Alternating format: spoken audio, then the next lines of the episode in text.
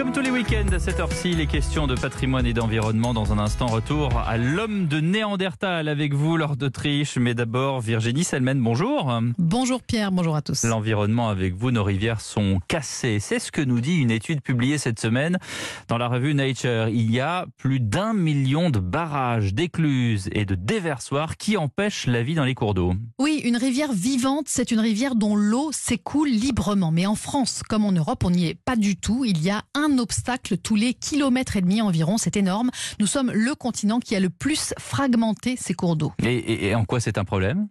Eh bien, les poissons, les grenouilles, tous les animaux et même les plantes qui vivent dans ces rivières cassées disparaissent peu à peu parce qu'ils sont arrêtés dans leur déplacement vers leur zone de reproduction, par exemple. Ils ont du mal aussi à aller chercher de la nourriture ou à trouver des abris. Souvent, ils ont besoin de sédiments transportés par, les eaux.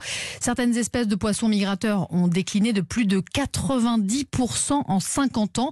Pour les saumons, c'est encore pire. Il y avait un million de saumons dans le Rhin au 19e siècle. Depuis les grands travaux d'aménagement, il n'en reste plus un seul. Alors, une équipe d'une vingtaine de chercheurs, dont des Français, se sont mis à répertorier minutieusement tous les types de constructions qui contrarient le flux des rivières. il y a des régions particulièrement touchées en France.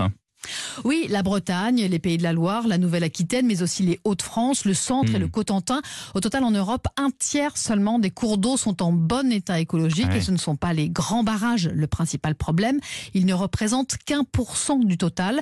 C'est plutôt la multiplication de petits obstacles, hmm. une écluse, un guet ou un déversoir. J'imagine qu'il y a des solutions eh bien, c'est la bonne nouvelle de l'étude. La plupart des obstacles recensés mesurent moins de 2 mètres de haut et surtout, ils sont à l'abandon. Selon l'un des chercheurs, ça veut dire qu'on peut envisager tout simplement de les enlever pour laisser à nouveau couler l'eau et laisser les rivières reprendre vie.